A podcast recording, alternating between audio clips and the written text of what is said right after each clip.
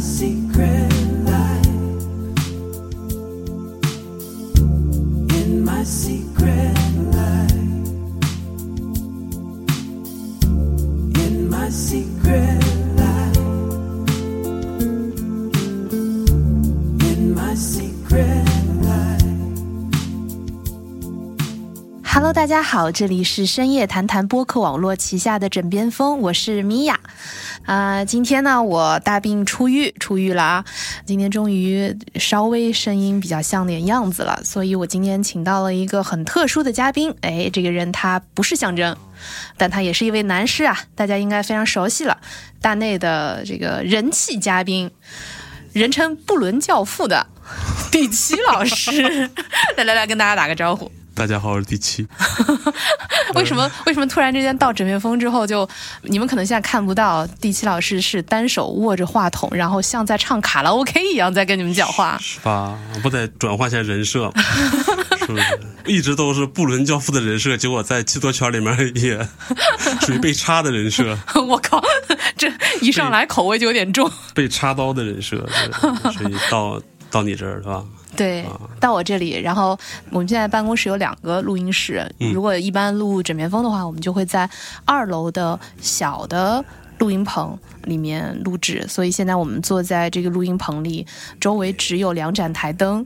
呃，所以我跟第七现在非常沉浸式的呃在这里录音。嗯、对，这也是认识以来头一次是吧？认识以来头一次单头一次独单独来去录对节目。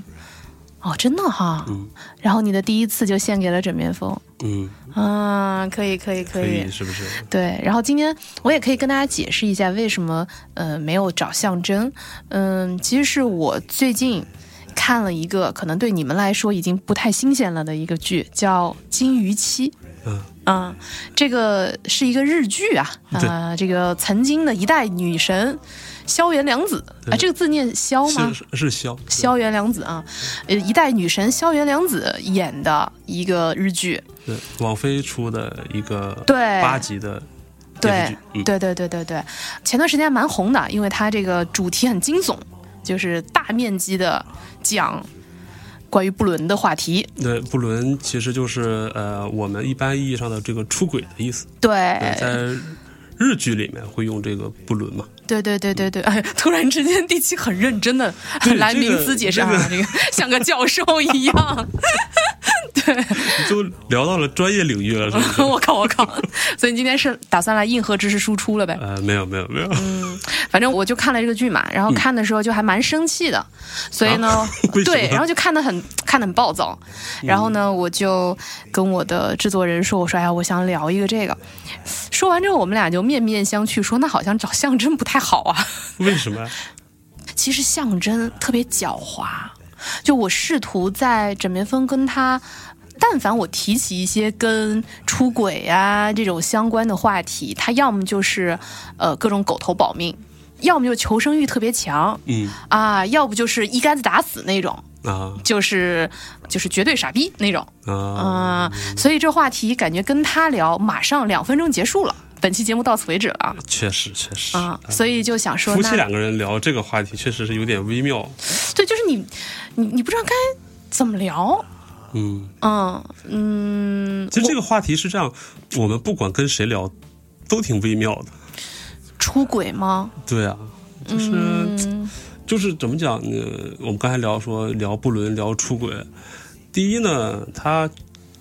就一般意义上大家都认为，或者是都有个常识，他他是不道德的。就见不得光的呗。呃，对，嗯但同时它也是现在在这个世界上任何一个地方 无时无刻不在发生的一个事情。 对对，所以阳光这下的 罪恶，他还谈不到罪恶。你说，如果我们今天真聊一些跟违法乱纪有关的吧，我们这期节目就炸了。呃，但是聊这个事情就还好，因为不伦出轨好像很多年前可能还是一个呃怎么讲，就是违法的事情啊、哦，在很多国家叫通奸罪嘛。是对，时至今日，可能还有一些呃国家还有地区，好像也还是还保留着这样的啊，苏嘎。对，所以你说，嗯好在说我们现在可以聊一个这个不是犯罪 话题，啊，对，我们在聊一个文艺作品嘛，啊，啊对聊一个不怎么样的文艺作品，对吧？对，日本在这个布伦这影视剧上真是嗯非常输出发了达大量的对作品。对，要不我们先给没看过的朋友们来普及一下这个剧到底讲了啥吧？嗯，好啊，这个这个剧是是这样，就是它是二零二二年二月十四号情人节 我这靠一天啊，网飞把八集一下都放出来。嗯啊，这个讲的什么呢？它讲的是一个嗯。这个剧主要讲的是，在一个高级的公寓楼里面，有六户人家嗯，啊，这六户人家都是这种夫妻关系，然后就呢六户都就没有单身狗，这这栋楼里都是对，都是呃小家已庭婚夫妇，嗯啊，然后里面呢有六位人妻，嗯啊，然后这六位人妻都出轨都不伦的这么一个故事，嗯啊。其实这种结构还挺常见的，就是在一个比较集中的所谓的舞台上，然后每一集可能有不同的故事呈现，嗯，对，对吧？就是这种模式在日剧里面很常见，嗯。所以，那这六个人妻的出轨有什么特别呢？嗯，那我来，我有提出这样的明知故问的 问题，然后把这个问题丢给了第七。为什么这个片子叫《金鱼期》呢？是因为这个这部电视剧是一个漫画改编的，呃，这个漫画哦，所以它是个漫画，对日本很多的 IP 都是先有漫画，然漫后改再对再改嘛，嗯，那它原作是一个日本呃女漫画师叫黑泽啊，黑泽啊，对，是黑一泽啊，对是一个呃女性作者吧啊，然后她做的这么一个这种呃出轨不伦的这么一个漫画，然后所谓的金鱼期其实就是说是，它是这样，它是给每一位出轨的人妻都按上了一个标签儿。对，是比的方，说，在我们看的这部日剧里面，它一共有六个人妻，分别是金鱼妻，嗯，是因为这个老婆跟一个养金鱼的金鱼店老板出轨，嗯嗯嗯。这是跟金鱼有关。然后第二个叫便当妻，嗯，呃，这个老婆是做便当非常的好吃。第三个是呃头痛妻，嗯啊、就这个老婆天天头疼嗯，啊，这个老婆令人头疼，不是她，是她经常头疼。呃 老婆头疼这个世界。然后呃第四个呢是外住期，外住期可能就是日语的那个外包的意思，所以可能嗯简单理解为就是外包期。然后还有改装期，就是或者叫装修期嗯啊，就是一个在装修过程中跟装修工人出轨的老婆。嗯啊第六个是呃伴走期，其实就是那个陪跑期，因为他这段夫妻关系是两个人呃一起跑马拉松的这么一个呃、嗯，关系。是的，对，然后原著这个漫画其实是目前已经出到了十卷，大概我总结了一下，已经有二十多位人妻出现了，所以这个原作其实还在连载中。还在连载中。哦对那二十多位，如果按照这个模式，其实也就意味着会有二十多种不同的出轨的。模式、 出轨的理由和对象对，然后哦，所以原来原来居然还是一个很厉害的学科呢， 感觉好庞大。对，然后嗯、网飞可能就是挑了一些他觉得好拍，或者是说他觉得还能拍的一些题材，把它什么叫放能拍？就是虽然可能大家觉得说哦，你拍不伦拍不嗯出轨是三观不正，对吧？嗯，但是目前呈现在电视剧里面的这个六个故事，已经相对来说算是三观比较正的了。啊，真的假 的？漫画里面还有一些你拍不出来的东西，哦，真的吗？对， 那个漫画借我看一下。 没有，我跟你说，就是这种东西， 就是精神鸦片，还对于那个已婚人妻来说还挺重要的。哎，这个还正好是那个原作作者的一个创作初衷。哦，是吗他因？为他在每每一卷的漫画后面会有一个这种类似于像小花絮一样的，他就是嗯自己的一些心路历程嘛。好像是出版社的编辑先拜托他说能不能做一个跟不伦相关的题材的，嗯，然后他自己又说那他是呃生完孩子，在照顾孩子的这个过程中，时间非常的碎片化。其实很像我们现在的一些，比方说看短视频的这么一个群体，嗯，他的没有大块的时间去做这种事，所以他就是一边照顾孩子啊，一边去忙家务，然后一边又想，哎，我能看会儿漫画，所以他就想说画那种特别短平快的漫画，哦对，，这是他的初衷。然后他又想说，哎，这个一定要有一点色色的 东西，又不能太色的东西啊，啊，所以他才把它做成这么一个这种像条漫的感觉。条漫，对哦，所以其实他每一个出轨的妻子的，比方这一个章节，虽然有的会很长，金鱼其实它的故事主线，嗯，在原著的漫画里面，其实都已经到金鱼期一二三四五六七八，可能他时不时的会把这个故事往往后写一下，哦，我还以为金鱼期会跟八个金鱼店老板出 轨，吓死我了！就是专 门专门约会金鱼店老板，把金鱼店老板一网打尽。 哎，一网打尽是不是一种双关？是吧 不好意思，你继续。对，就是金鱼其实是它整个这个故事的一个呃最重的一个故事，然后其他的可能有的一集就给你讲完了，嗯啊，有的可能要讲个两三集这样的。可能也正是因为条漫的这种原作的风格，所以整个的。呃，这个剧吧，就是看起来很抓马，然后是吧啊它的那个故事情节推进特别快。嗯、对这个其实跟很多，尤其是色色的部分，啊就是它推进的特别快，就就是很快它就开始色色了，你就你就就就你就一直在瑟瑟发抖， 就是我靠，我今天不对了，你今天出了好多梗儿，发抖可还 行。瑟瑟发抖。所以我，我其实最开始找第七的时候，我还跟他说：“我说，哎，这这剧为什么这样啊？就是因为一般的日剧都会润物细无声嘛，对，像一般呃，就到第六集才开始跑， 然后开始日剧跑， 到第七集才开始牵手。对像嗯一般的标准的日剧，你去聊这种不伦题材，它可能是讲一个家庭的，或者是对两个，可能没有那么的呃，就这么标签化或者是快餐化。 对，就比如说，可能大家会更熟悉的是类似于像《昼颜》呐这样子的故事，就一方面它会往唯美了去拍，对，对吧？就是你都会觉得这个事情虽然好像偷偷摸摸的，但是它还有一些小悸动，有一些这个小。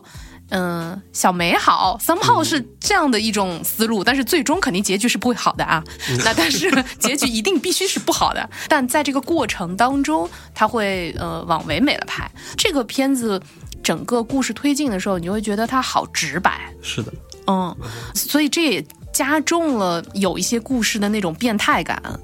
嗯，所以其实我们可以就着它金鱼期的这个最主要的这个金鱼期、 这个故事来讲一下，嗯嗯嗯，为什么你就觉得它特别的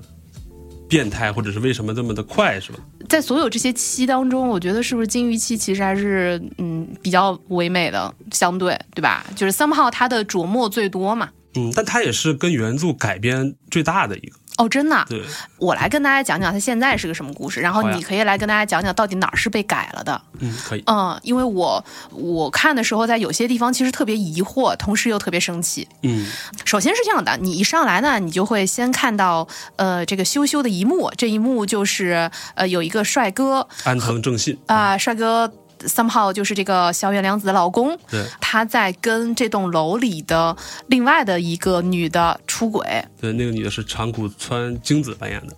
哦、就是总之就是一对帅哥美女，嗯然后正在出轨，嗯嗯呃呃，但是其实这个呃美女。在后面还会出现，她还会跟另外的一个人出轨，她就是我们这里面的那个那个改装期嘛，对，装修期，装修期，嗯，但这个姑娘呢，我觉得，呃，她的这个故事线是很通顺的，在我嗯看来，就是她的这种相对偏美式的、更加豪放的个性，你会觉得她是会跟。什么在美剧里面那种跟 plumber 就是那种水管工搞在一起的那种类型的老婆，嗯，所以你觉得这个人好像是比较通顺的，嗯呃我猜在原著里他应该没有被改动，可能、我不知道，嗯嗯，但是呢，金鱼期这个故事就是最开始啊，这两个人在出轨。那么，呃，萧月良子饰演的就是这个老公的这个老婆。这老婆呢啊，又美丽、温婉、大气，然后当天其实还是这个女主角的生日。对，一个生日 party，对，所以在这个生日 party 上，她像一个女主人一样迎来送往，但是她的老公却背着她在跟她的邻居出轨。对，嗯，然后呢，出完轨之后，这两个人就道貌岸然的出现了，然后大家就会觉得啊，这个好羡慕啊。然后呢，在这个过程当中呢，呃，其实没有人发现这对夫妻其实是他们的感情是名存实亡的。其实不是，其实你会发现他的员工也知道，他们的就首先那个员工会说嘛，说那个觉得她的那个老公在外面儿，哦，对对干这个对对事对对情对对，就是会有一些这样的小细节暴露出，呃，其实他们虽然在人前试图掩盖，就是试图让大家觉得他们是模范夫妻，但是其实就是还是会有人知道的吧对，他们其实没有想象中没有看起来的这么完美。对，嗯，然后呢，这对夫妻就有点像我跟象征，就是那种共同创业型的，对他们是呃一块儿做一个美容店对，啊、你可以理解为就是一个高级的 Tony， 对，高级洗剪吹，嗯对，然后呢，日式美容理发那种，对，嗯，然后呢，这里面就有一个细节，就是他们俩的组合是，老公是这个。这个公司的门脸儿吧，嗯然后呢，呃，他的老婆是实际在背后经营的那个人，就一个主外，一个主内吧，对的一个是面子，一个是李子子，对，嗯，但是呢，他们所共同经营的这个事业，以及这两个人都是属于有点名气的那种，嗯、大家都知道他们是这种算是 KOL 吧，啊，对吧什？么就是三网号这种。红店店主啊，反正会上什么。时尚杂志这对种对对对对对对内页这种级别的，还没有对到封面级别，对对但是对对可对能，是这个意思。但是呢，他们曾经两个人都可以剪头发的，对呃，但他老婆曾经受过一个伤，就导致了他的手没有办法再剪头发了，嗯因此他转到了幕后开始经营这个公司，然后也做得风生水起。对，以上就是这个故事的舞台背景。嗯，就是至少是这个夫妻这两个人的一个、一个背景，对，对然后呢，逐渐的三号也不知道怎么着了啊，突然有一天就暴露出他们俩之间其实是有巨大的问题的。这个问题是在于她老公非常小心眼儿，老觉得他老婆好像夺走了他的某种光环，还是怎么着的。主要是他们在讨论开分店的时候，嗯，呃，他可能小原良子嘛，他会提一些自己的意见，比方说，我觉得这个店应该怎么怎么样。嗯，其实他有有个细节是，他的员工其实愿意跟小原良子对来去聊这些想法对，啊，反而呢可能会让她的老公会觉得说，哎，我是不是被你们忽略了，对嗯我对才是。我对我才是上封面的那 个对吧 Tony 啊，你们跟这儿来 来去聊这个店的名地，他会觉得可能自己的权威受到了威胁。是的，然后呢，他就做出了一种过激的行为，叫做家暴。对，他就把老婆哗哭嚓一下打翻在地，啊好像开始还没有哭嚓一下哦是吗？开开始可能还是偏呃言语冷暴力多对一对点，对对对，冷暴力啊，对对对对对，哭嚓马上就要遇到男主角了，对吧？呃所以还没那么快哭嚓，然后他就先言语暴力，言语暴力之后是女主角就走了吗？还是女主是这样，他们楼里面啊你看有一我都个已经快不记得这个故事 了，这那个我该死的故事那那那我来， 我来，那我来来来我来给你接着讲。他们俩呢，生活在这么一个高档的一个公寓楼里，大嗯概四十多层吧。可能按照这个俗套一点的这种设计，就是楼层住得越越高你就哎越有你就钱嗯越有钱啊！你说一个在日本做 Tony 的都能做到顶楼，但就说明这个楼不怎么样，其实啊就是 对吧？对，然后在这个开 party 的时候，就有一个这种占卜师啊，他可能就是神叨叨的跟你说，哎呀，你们应该养个金鱼啊，这个金鱼在中国风水讲或者是有这个吉祥的兆头，给他给萧元良子，就是给这个老婆有一个植入这个信息。哦，对，《Inception》对，就像《盗梦空间》里说的那样，就是有这么一个玄乎的人，他就把金鱼这个意象塞到了萧元良子的这个脑子里。对，然后所以萧元良子现在面对她老公的冷暴力，再加上她在事业上可能就是发现可能她老公在阻挡她，就比方说她对想去表达一些什么想法的时候，老公不让她这么这么做，对，那在事业上没有一个受到了阻挠，然后在情感上又受到了这么老公的一个冷暴力。嗯，她想再寻求一些别的安慰，她问老公说能不能养点宠物什么之类的。哦，才最后才选择了说啊，那就养个金鱼吧。啊，她对老公当时说行，对然，后老这公其实就是没怎么理她对，就是随便说了一句行对。然后这姐们儿就到家附近找了一个金鱼店，哎哎哎，啊，在金鱼店这个这个门口的时候，嗯，哎，就被上面的一个 那个喷水龙头浇了一身。哎呀，抬头一看，哇，是一个英阳光俊、对阳阳光帅中气的对， 这个小鲜肉啊，不是小鲜肉了， 呵呵一个小奶狗，啊小鲜肉， 小奶狗就比小鲜肉好点儿吗？是盐我们不要天。物化男性哦哈好，的就是总归就是一个小帅哥吧。对，总之是一个比较帅气的这么一个店长啊，他是日本嗯这个盐田刚典对，啊盐扮演田的，真的还蛮帅气的对，就是他长得就是一个好人脸。是吧？嗯、总之就是这么认识了这个店长，然后在他这儿啊挑金鱼啊，买金鱼啊，嗯、截止到这儿其实还好，他对，嗯只是说到楼下买了个金鱼而已，只是镜头会给一些，比方说这个店长是不是有一些什么故事之类的，这个之后再表。嗯，那那反正这个老婆哎，开开心心的对吧？我买了金鱼回去了，我对就觉得说哎，我有了这个金鱼，我的老公就爱我了，我的这个事业就好了，我就那好像也幸福了也不至于吧？他只是觉得我我我得到了一个宠物，我我自己会觉得在那一刻更多的是说啊，我终于有一件事情是我想要的，但是我可以做了。对我觉得那个时候他真的是想把他很多的一些怎么讲，寄托在那个金鱼上的这个分量其实还挺重的，对他也会觉得自己很像那条金鱼。嗯嗯，就是他会，当然这个是他在一些镜头或者一些这种里面，他会觉得自己好像跟这个金鱼有所投射。对嗯，所以所谓的这个投射就是，呃，金鱼期，金鱼期就是自己像一个被别人养在鱼缸里面供大家观赏的这么一个，对，有人可就以前可能说是花瓶，对，那花瓶现在儿。他把它觉得自己就像那一条金鱼一样，对，然后这个地方出现了一句很重要的台词，就是当他在跟金鱼就说，就是啊，那这条金鱼怎么样？那条金鱼就他挑金鱼的时候，老板说金鱼是很顽强的，嗯，嗯，就是如果好像他什么受什么伤，他也会好起来，大概是这样的一句话。那个时候只是随便这样一说，对，嗯，只是为了大概是 为了让他买这个金鱼吧嗯为了带 货，为了带 货，对嗯，那总之就是他把这个金鱼买回去了，对啊，拎走了，拎走了，回到家说你看，老公你看我买了个金鱼，嗯，她老公什么玩意儿，啊 对瞬间就翻脸了对、啊。你要知道这个。这个时候你就需要一个什么飞书啊这种，你就把它翻出来说，老公你 approve 过的呀， 对吧？领导你 approve 过的呀，你对，怎么可以这样？截图有证据，对不对？对、啊，是你让买的，但是老公就是属于翻脸不认人，就属于嗯是哎，那要求他老婆给我退回去，对，其实还是挺过分的嘛，嗯就，只超是过分。就只是买了条金鱼而已，对吧？关键是你不能让你不能你我买了什么你都不能让我去退货，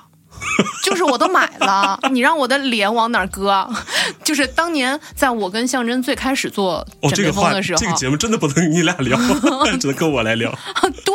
就是我我们俩比较像 girls talk，对吧？啊就在最开始枕边风那会儿，我们出有过一期节目叫做《一条连衣裤引发的血案》，啊，就是连身裤吧，大概就是我买了一条中国独立设计师设计的一条连体裤，就连身裤，我觉得很好看。然后结果我穿回家，象征跟我说。要让我去把这条连身裤退掉，因为他觉得不好看。啊然后我气死了。第一，你觉得好不好看并不是很重要，我没有花你的钱。然后对第二，我买了啥你都不能让我去退掉，老娘也是要脸的。对，你你让我在中国独立设计师面前怎么活？就不可以，绝对不可 以。对，但只不过说在电视剧里面，这个呃老公会更决绝一点对，啊。而且关键是他不但说你去退掉，然后那个嗯女主角就是校园凉子不愿意的时候，他还把那个鱼直接啪嗒就撸地上了。他好像把鱼缸给打了还是什么对的，然后他还拿脚要去踩那个金鱼，然后被最后一刻被萧元良子用手给拿手护哦住了。挡住了。我觉得那个时候就是因为萧元良子看到了说这个金鱼就是我自己，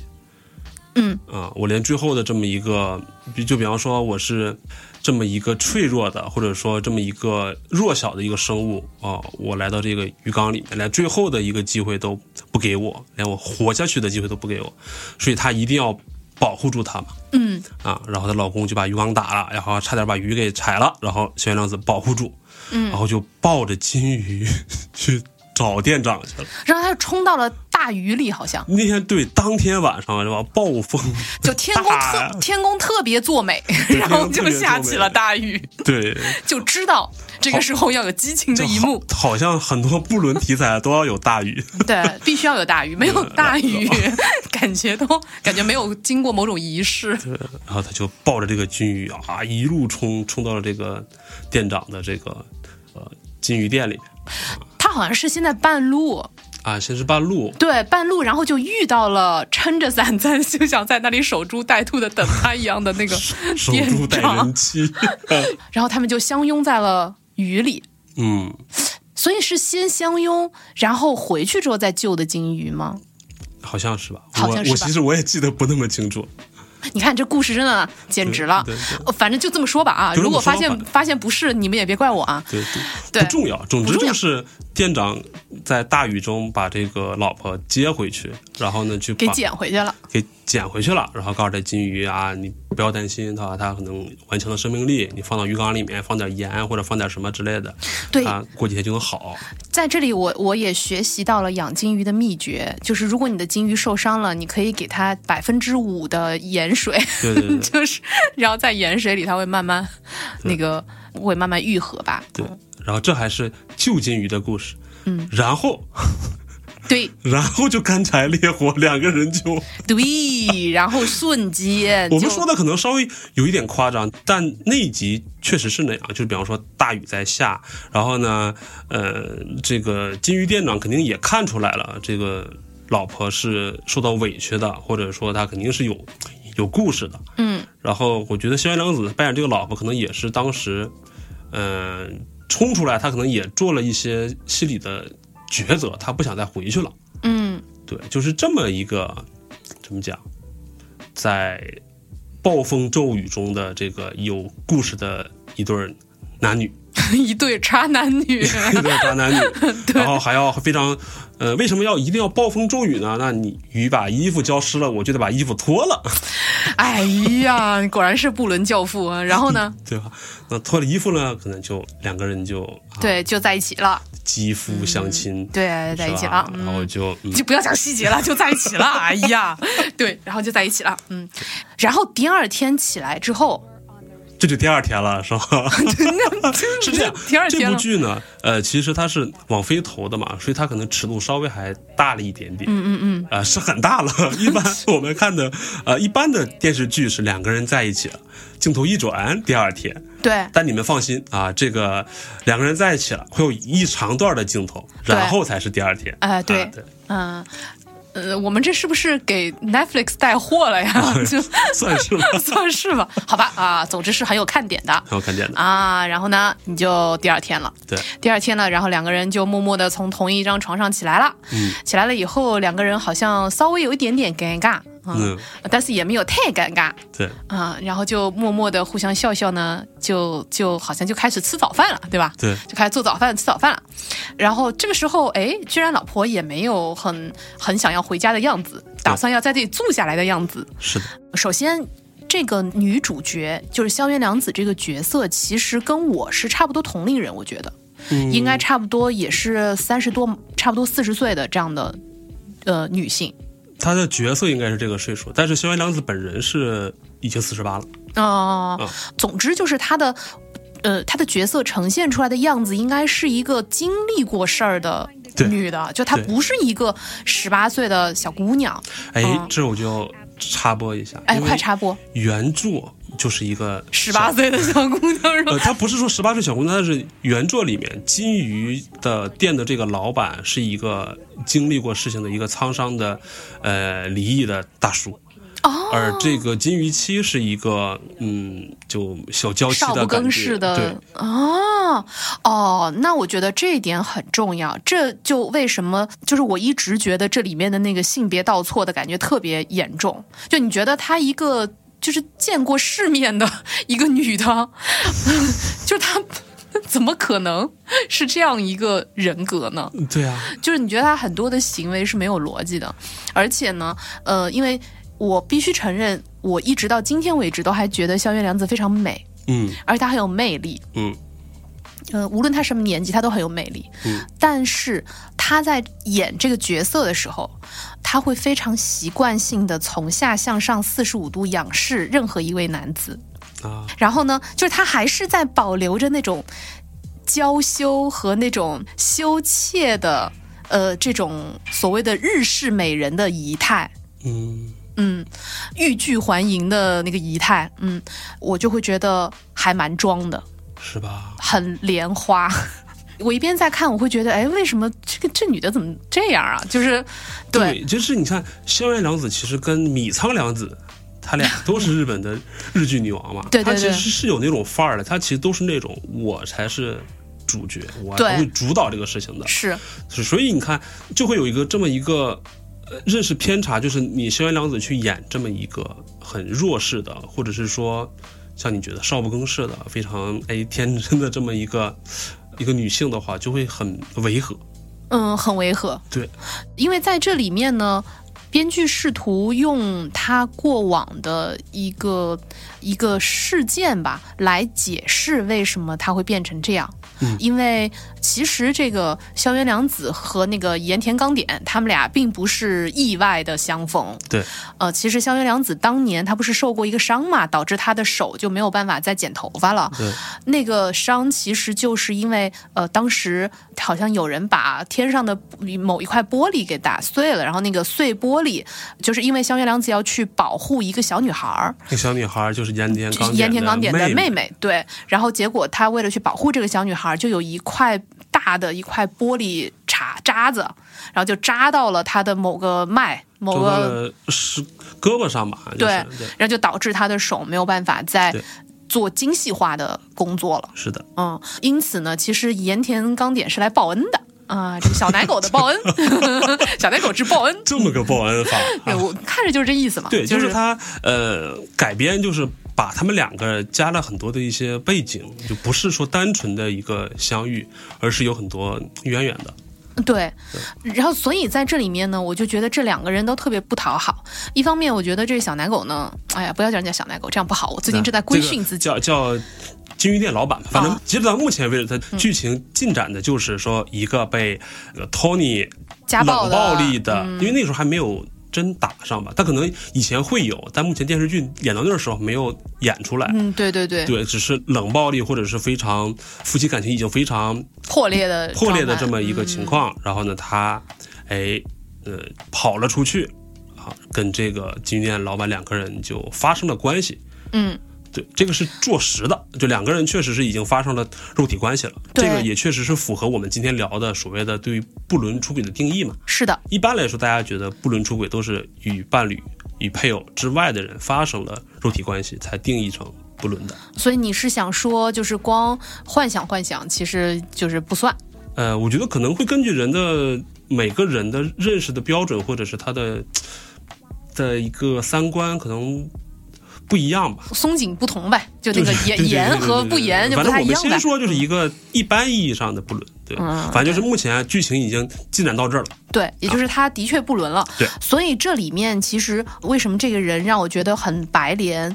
其实当你撇去他所有的借口，撇去他所有的理由，嗯这两个人都是有非常清晰的行为逻辑的。嗯，其实香原良子在护那个金鱼，并且拿走它的时候，这个角色他已经想好了，对，甚至他要去找那个金鱼店老板，他也想好了。以他四十岁，将近四十岁的阅历，他难道没有任何的啊？我觉得就是大家都千年的狐狸，谁都不要 在那里演《聊斋》。他其实是有很清晰的动作，很清晰的行为端的逻辑的。包括他第二天起来，他非常清楚的知道我并不想回去，对，虽然有一点尴尬，但是我也不想回家。所以他其实，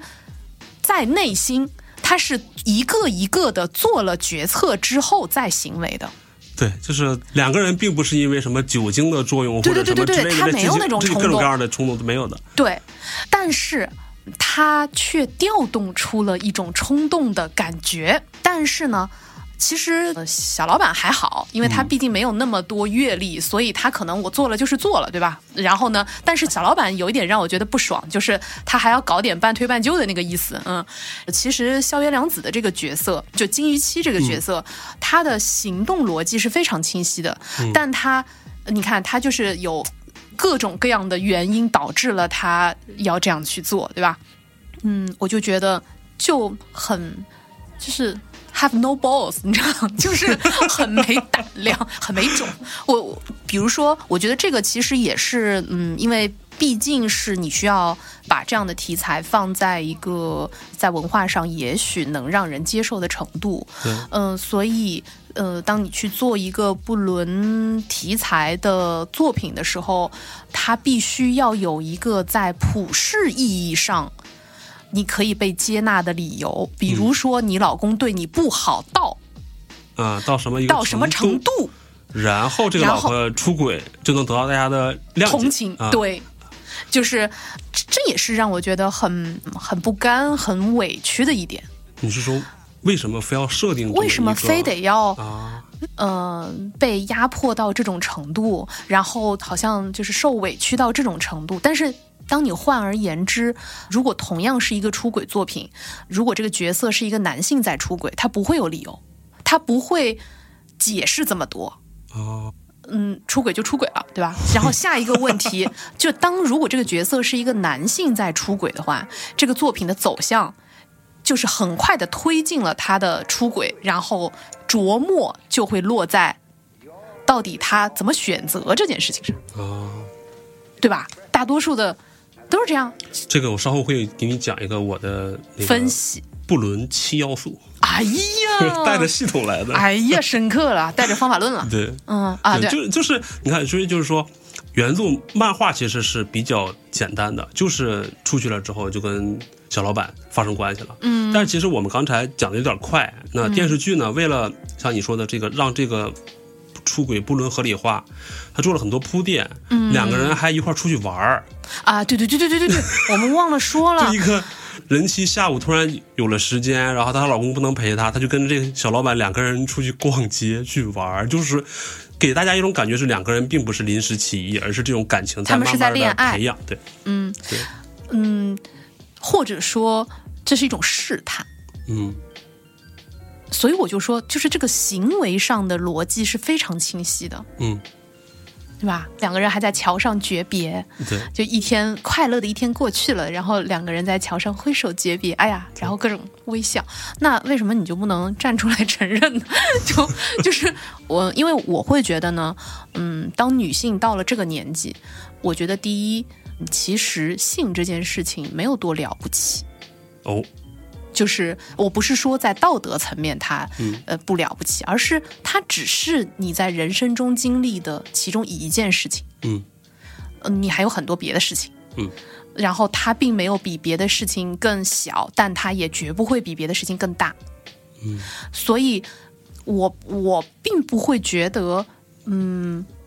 它是一个就是。比如说啊，那我在这个世界上所受的委屈，能够被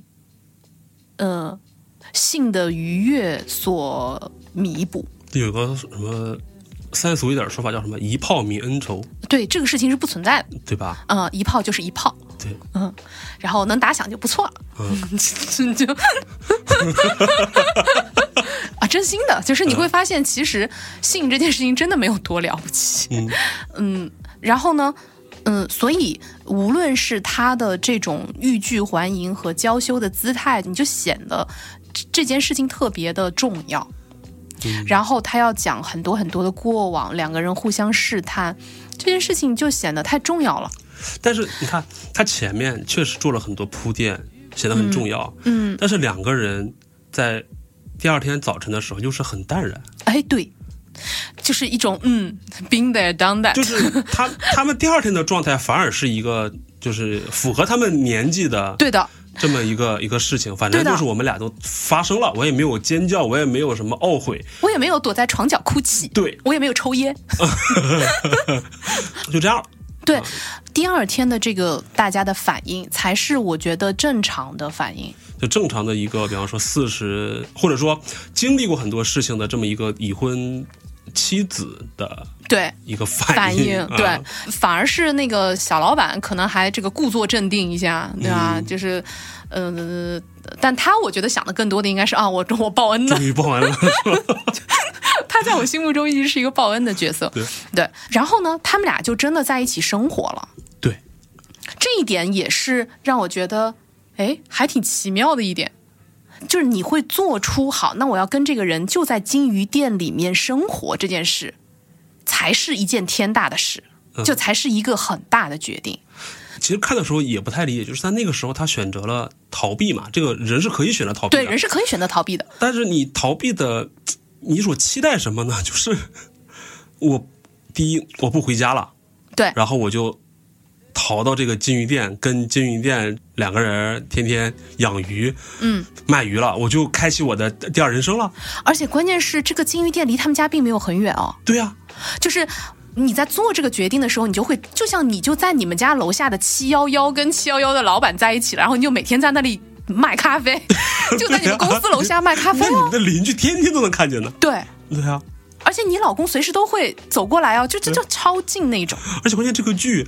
更扯的是，他们这个两个人的这个所有的这些，比方说在雨中相拥，被人拍照发到了他们的社区群里，对，社区这群个哦第。二天全都知道 了。对，登上了什么头版头条，说哇，这个什么这个店这个那个女主人出轨人妻不伦，人妻出对轨，对对对对全都知道了。而且关键是这样的话，你还要每天微笑哦，你就当着大家的面跟他一起生活。而且你们这个店的 TA 就是这个小区里的人， 对吧？你还要让大家 somehow 就是会来买金鱼的人，就是这些知道你的故事的人。对呀、所以这个我觉得，在我看来是一种示威行为，就是他的行为逻辑是非常清晰的。是他，所是所以我觉得这个这个女的会让我觉得很生气，同时又觉得有点吓人，你知道吗？ 就有点可怕。就是如果我从非常这个阴谋论的角度去揣测的话，这个人她是极其复杂的一个女的。是吧？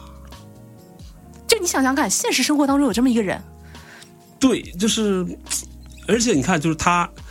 你所谓的这个阴谋论，很多说她是去激怒她老公，或者是说她就这么做给你看，或怎么样呃，那倒不至于。啊？我并不是说要去激怒她老公，我觉得几件事情，第一就是她要告诉她老公说我是有选择的，嗯，这个是她最主要的诉求，就是因为她所有前面的铺垫所讲的都是她没有选择，嗯咖啡跟茶，啊对我一直是跟着你喝茶，但我现在可以喝咖啡了我现在可以喝咖啡，啊，还是就是这么对吧？香甜的、可口的咖啡 一杯奶咖。啊，对， 哎呀，我今天怎么回 事？对，一杯奶咖。然后，对呀、就是说我不喝茶，我也不会死掉。嗯你并不是我唯一一个鱼缸。但这个又跟他之后的很多事情又哎又很矛盾。呃等一下啊、我觉得这只是他的第一层。嗯第一层就是好，我我告诉你，我有选择。嗯，第二就是你跟我之间谁更需要这段婚姻？我觉得那个时候他好像还没有，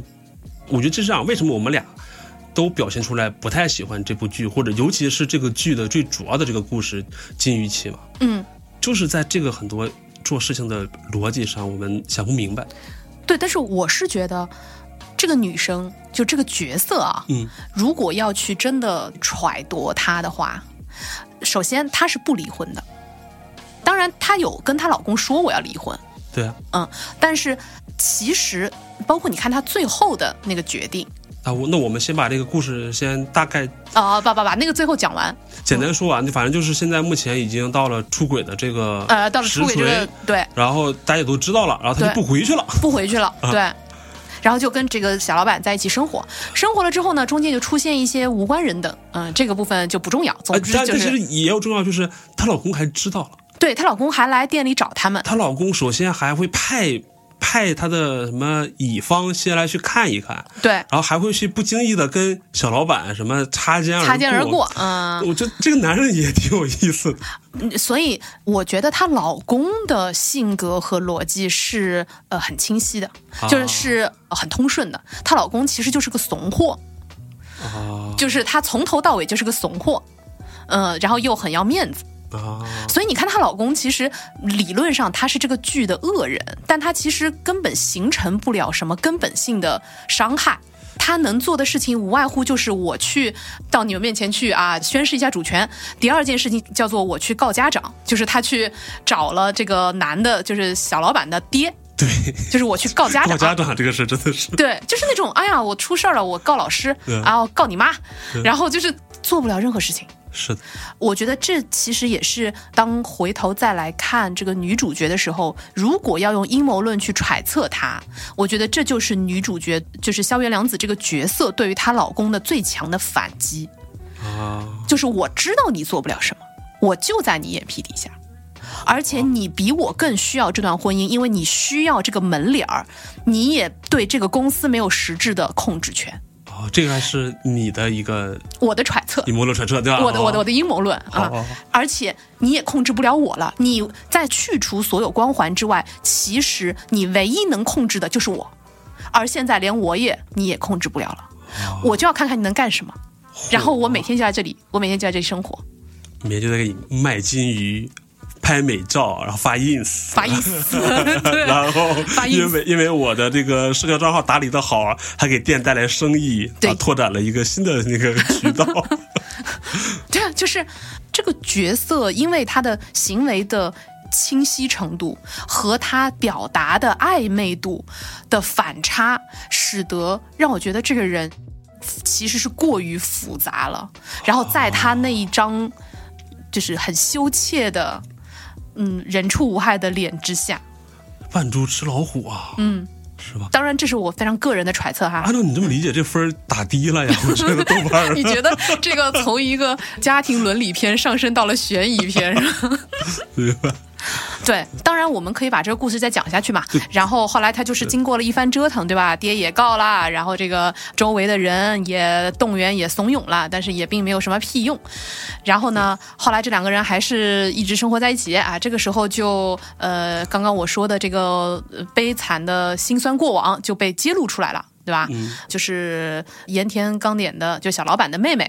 啊，最开始也是反对他们交往的，嗯因为这个小老板其实并不是一个普通的小老板哦，哎他其实是一个富二 代，这么狗血的设狗定血是 吧？真的。然后富二代偏偏就是爱美人不爱江山，嗯，爱阿姨不爱江山。嗯对，爱阿姨不爱金钱啊啊，对，爱阿姨不阿爱。姨，我太想努力了，我我我我可以不让你努力啊，我我爸可以不让我努力努力，对对，但我但我一定要努力啊！啊然后呢，就是在所有的一切当中，就选择了阿姨和这个小金鱼店。对，嗯就是阿姨，我或者说金鱼期之后，她选择了这个在金鱼店里面嘛。对然后中间可能就是她的老公其实做了很多的事情去阻挠也好，比方说去呃告家长也好，嗯，甚至是逼她呃这个离开那个店，嗯。然后后来萧元良子去了其他的城市，她还要再追人家，总之就是一定要把她逼疯为止。所以这个就是很诡异的地方。就比如说当时，呃，小野良子还装模作样的跑到乡下去，嗯啊，她还走上了饭岛爱的旅程，对吧？就是我要找一个别的地方啊，浪迹天涯去了，不要给你带来麻烦。嗯，嗯，一个四十岁的女人，如果她不想被人找到，除非你能够调她的各种消费记录之类的，不然。相信我，你找不到。对，但但是他 但是这个剧呢，就是给你加了很多方便主义的东西嘛，就是哎，那这个老板娘金玉琪是网红。啊！别人一看，哇，你是什么什么东京哪个店的这个老板？说不是不是，啪了拍了照，发了 ins，加了 tag，哇，就火 了，别人就都知道了。对，就是这种。你觉得，如果你不想被人知道，首先，如果你真的跑到了十八线小镇，应该大家也不会用 ins。就是你为什么会在那里的一个洗头房里遇到一个又用 ins 又认识你的人，对，就好诡异。然对，后、就是编剧他太用方便主义了，对就是嗯我一定要创造这个冲突。对，那不然的话，那就是这个女的并没有跑到十八线小镇，哦，你这这个又来了又来了， 你这个行动就不对呀、 啊，自己买的热搜，啊，自己找的水军是吧？对 对，还自己雇的这个帮她拍照的人， 对反正 anyway，总之就是她就被她老公找到了。对啊，找到了，她老公其实也并没有做什么，跟着她去是这样是是了。那个时候她已经在乡下租了一个房子嘛，对然后她老公就已经闯进来了，哦，对对对对对然后，发生了一个决定性的作用，决定性的作用，啊决定性的一个一个决定事性件的事件，事件就是她老公打了她对啊，这个是从冷暴力变成一个真实的这种拳脚相向的这么一个是的，决定性的就事情，真的家暴了。对，真的家暴了，但是她正在家暴的过程中哎，ing 时态，对。然后禁欲小期老板 就冲进来 了。不是，是小老板冲进来了，啊同时金鱼期呢还把手机摄像头打开了，把这过程全拍下来了，对，你看是不是很复杂？真的是这个女的真的很复杂，感觉她就是要让她老公实现这个决定性的一幕，然后她可以获得一个证据。然后当然也因为这个证据，最后两个人还真的就离了。对对，就不然的话，她也离不掉。嗯嗯，所以你看是不是很复杂？当你真的努力的，就是把她的行为串在一起的时候，啊，你就会觉得这个女子不是一个没有故事的女同学，就是她这么说来，她其实是符合四十岁的人设的。你要这么说，我还是我进来跟你聊之前，我一直觉得这个剧让我很不喜欢，就是因为这个女主她的人设太傻白甜、太白莲花、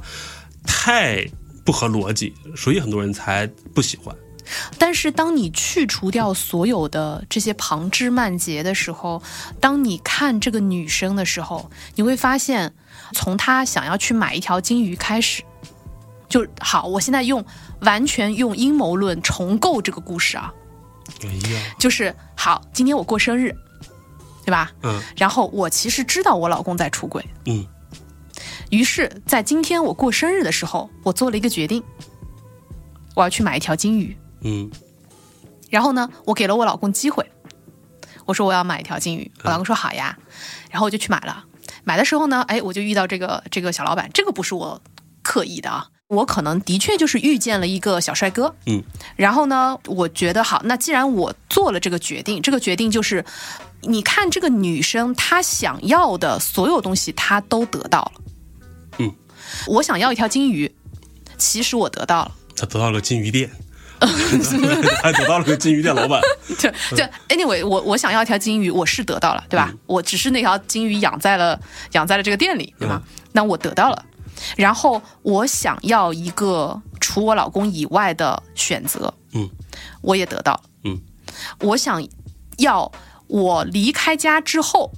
并不像大多数的女性一样自己掏腰包去住酒店。或者我没有人陪，然后孤独寂寞在那里哭，还在那里想说，那我到底要不要回家？而是我有一个栖身之所，我有一个会照顾我生活的人，我也得到了。 火，然后我想要让我的老公能跟我离婚，我也得到了。嗯，最后我还想要我的事业，我也得到了。对，这个女的她想要的一切，她都得到了。而且，如果站在这个角色的角度来讲，他想要得到了世人的祝福，她她也也得得到到了，因为这个剧它并不是说她跟老公离婚了之后马上就跟这个金鱼店的老板在一起了，对，她做的非常的，我先不考虑阴谋论，我先按照我的肤浅的一个这个编剧的一个。她的问题啊，他说、啊这么一个女主，你就想离婚，那你就去找真爱喽，又不找。对，她说我回去，我帮着我前夫把那个事业重新做起来。对，然后在做起来之余，我又自己做了一个自己的品牌，对，我又开了个我自己的店，然后他又给他设计了一个时间是一年后，对，他又跟盐田刚典有可能就是那个军店老板有可能会在一个地方偶遇。对，哎，那你看我这个不是无缝衔接，我所有的事儿，我离了婚，我做好了我的事业，我跟那个男人分了了一年之后又偶遇了，对，我想得到的一切都得到了，而且你看，她新做的这个店，是从她老公的那个店挖角挖来的人。我想要一个成熟的 team，我也得到了，而且我老公还说我好。哎呀，你想她为什么要帮她老公做那个店呢？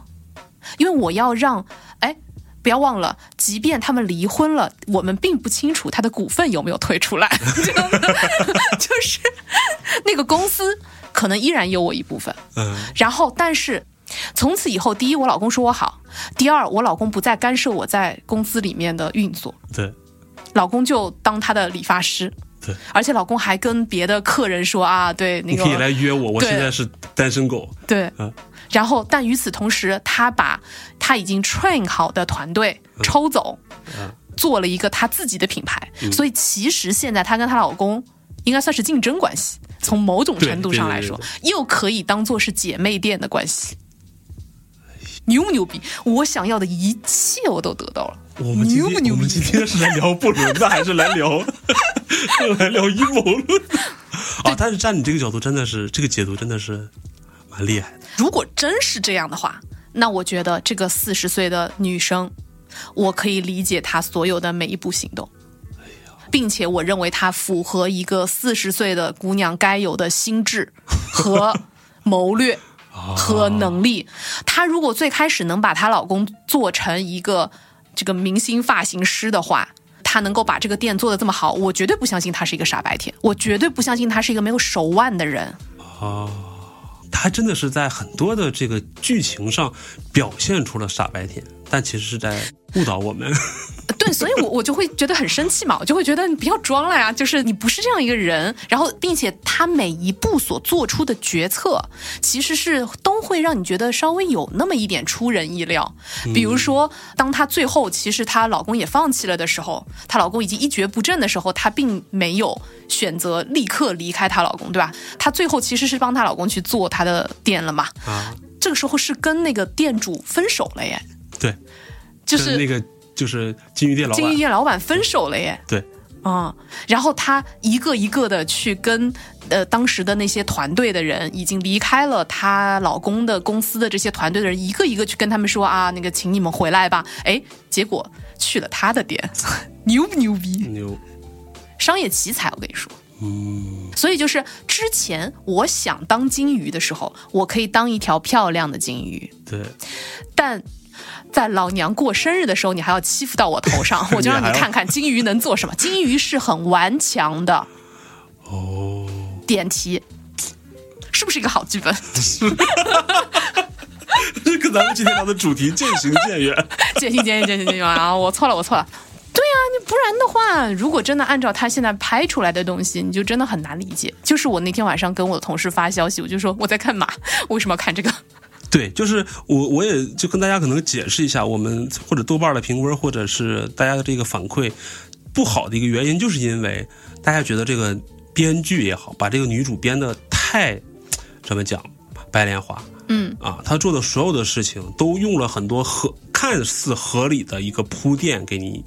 放进来了。对啊，我我出轨是因为我老公对我不好，对吧？然后我那个我做这个事情做这个事情，包括我最后跟这个金鱼店老板，我也没有在一起，我们是过了一年偶遇。他做了太多太完美的一个事情，反而显得非常不真实了。你像我们来看枕边风，人讲的什么是丑恶的婚姻的这个现实，对不对？ ，The Ugly 你突然 Truth，给了我们一个这么看起来非常美好的一个不伦出轨的故事，我觉得就很别扭。嗯，是的，而且呃，因为它还会被放在其他的五个呃。出轨的人妻中间，所以你就会去比较他，因为别的这些人妻，当然嗯还是那句话啊，就是这个不伦这个行为是不能被鼓励和提倡的，对吧？但是至少剩下那五个，他们都呃大大方方的表现出来，我很快乐，对，就是。当然，我觉得这这里面有一些也是过于美化的，就是他最后也好像得到了 happy ending 的样子，就是 H E 了的样子，对吧？然后，但是至少大家都知道自己在做什么，然后并且，呃，我我开心，我就表现出我很开心，嗯，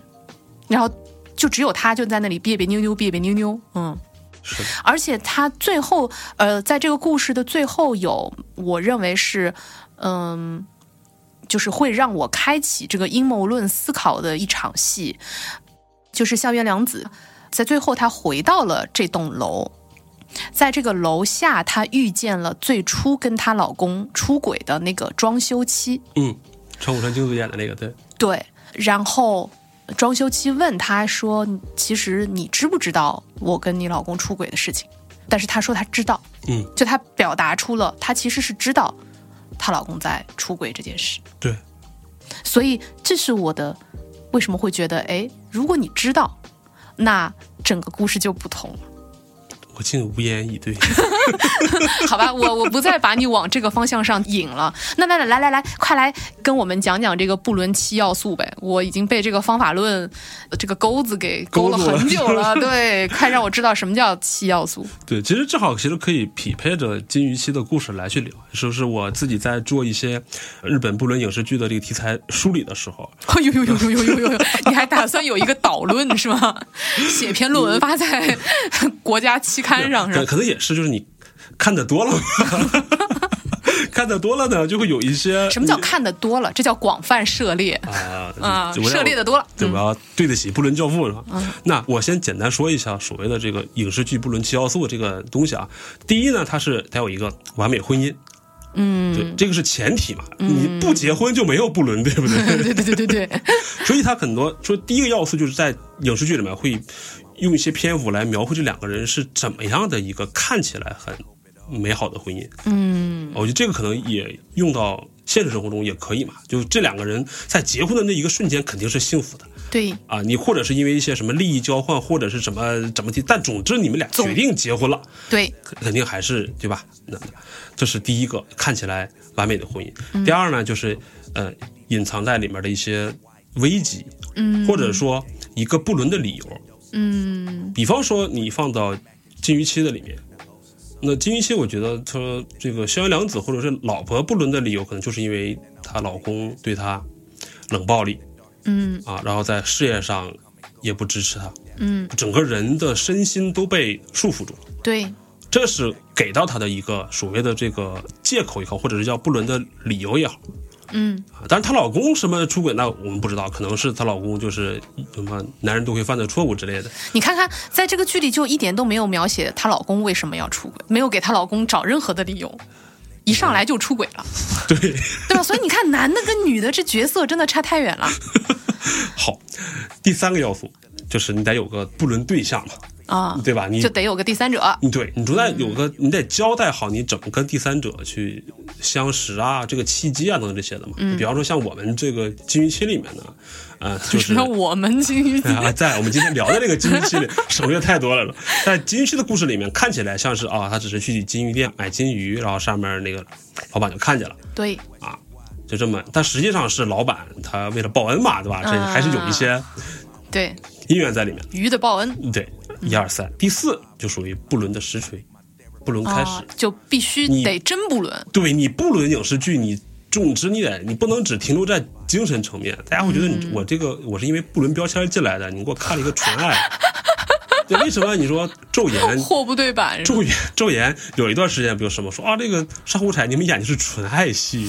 对吧？就是不上床，急死我们了。 靠那就属于第四个要素，就是你一定要有越过这条线，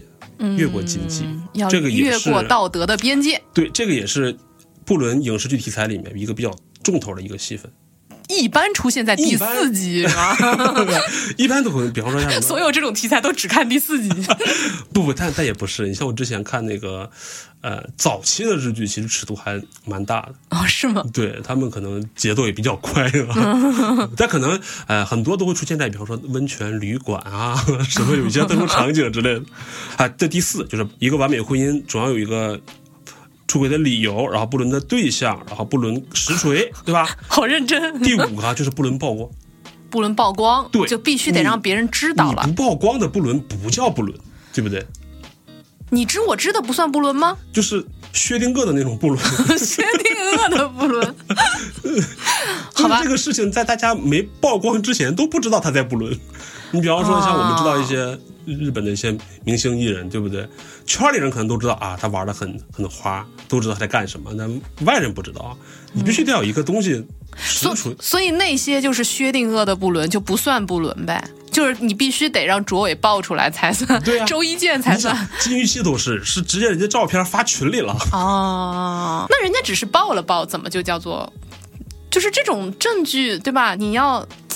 这个对啊， 对啊，人家只是爆了爆，那也可能只是借位或者干嘛的，就是对角度对吗？所以这个也是一个很多影视剧的一个看点。你到底怎么才能证明这个事情？有的是直接捉奸在床的，对吧？那是真真曝光嗯了， 真的曝光了的，就是有实锤证明你们俩在搞不伦。像我们看的一些日本明星，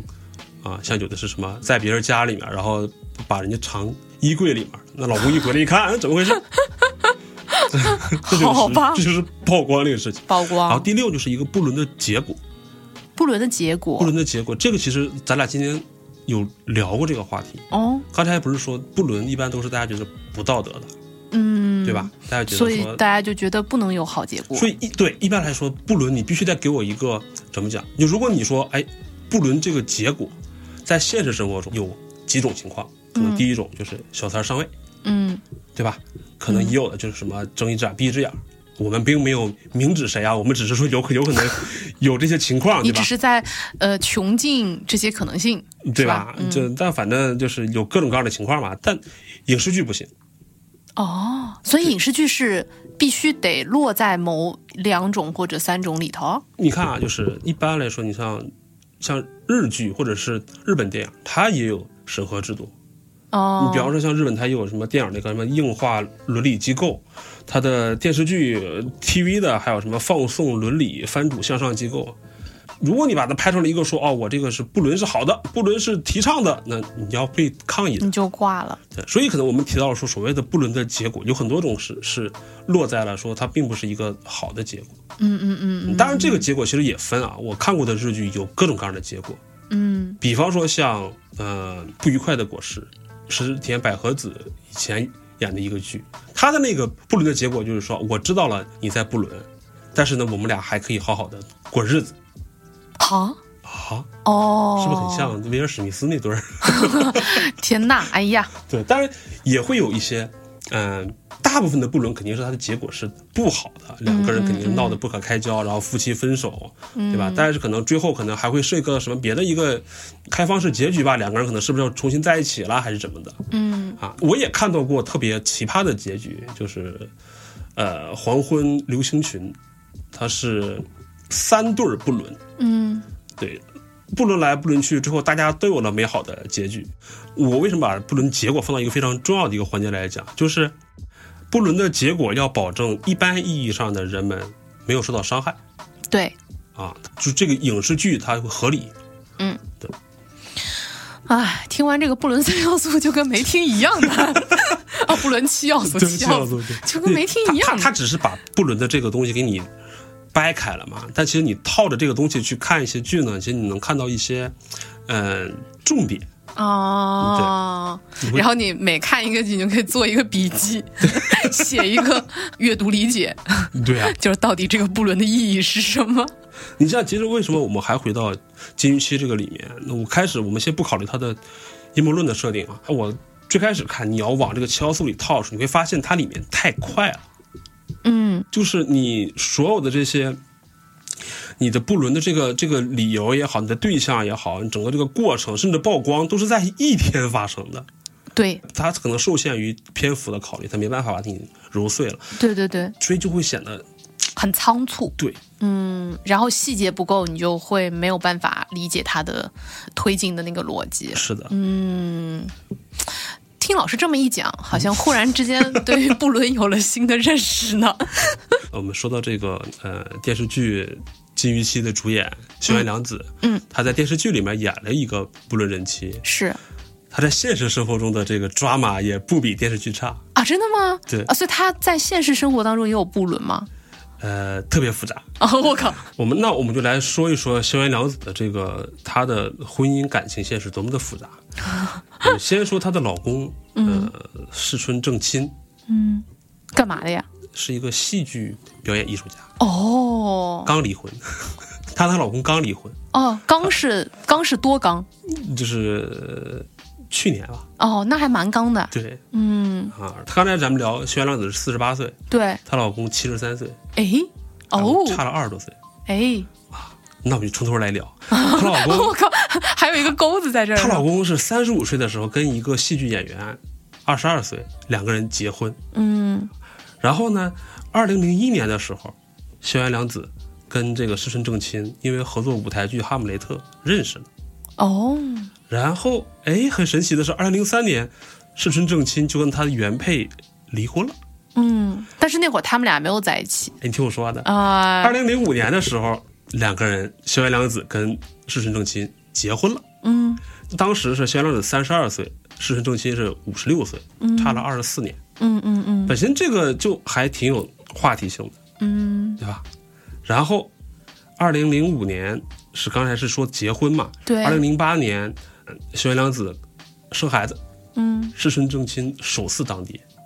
也就是他跟他的前妻是没有哦是没有孩子小的，孩的，嗯五十九岁喜当爹。二零一六年，有记者拍萧炎良子密会已婚的江口洋介，哎哎哎啊，但这可能没有什么实锤，嗯然后呢，这两个人的关系就一直在上这种娱乐新闻。啊嗯，然后，在炒 CP 吧？然后到了二零一八年，就有人传出两个人要离婚了。哦，然后当时说的原因是什么？那个两个人可能异地呀、再加上到了二零一九年有疫情啊，什么各种各样的一些原因，到了二零二一年的时候就正式离了。嗯但大家觉得比较不太靠谱，说疫情两个人这个不在一块儿就离了。后来又传出来，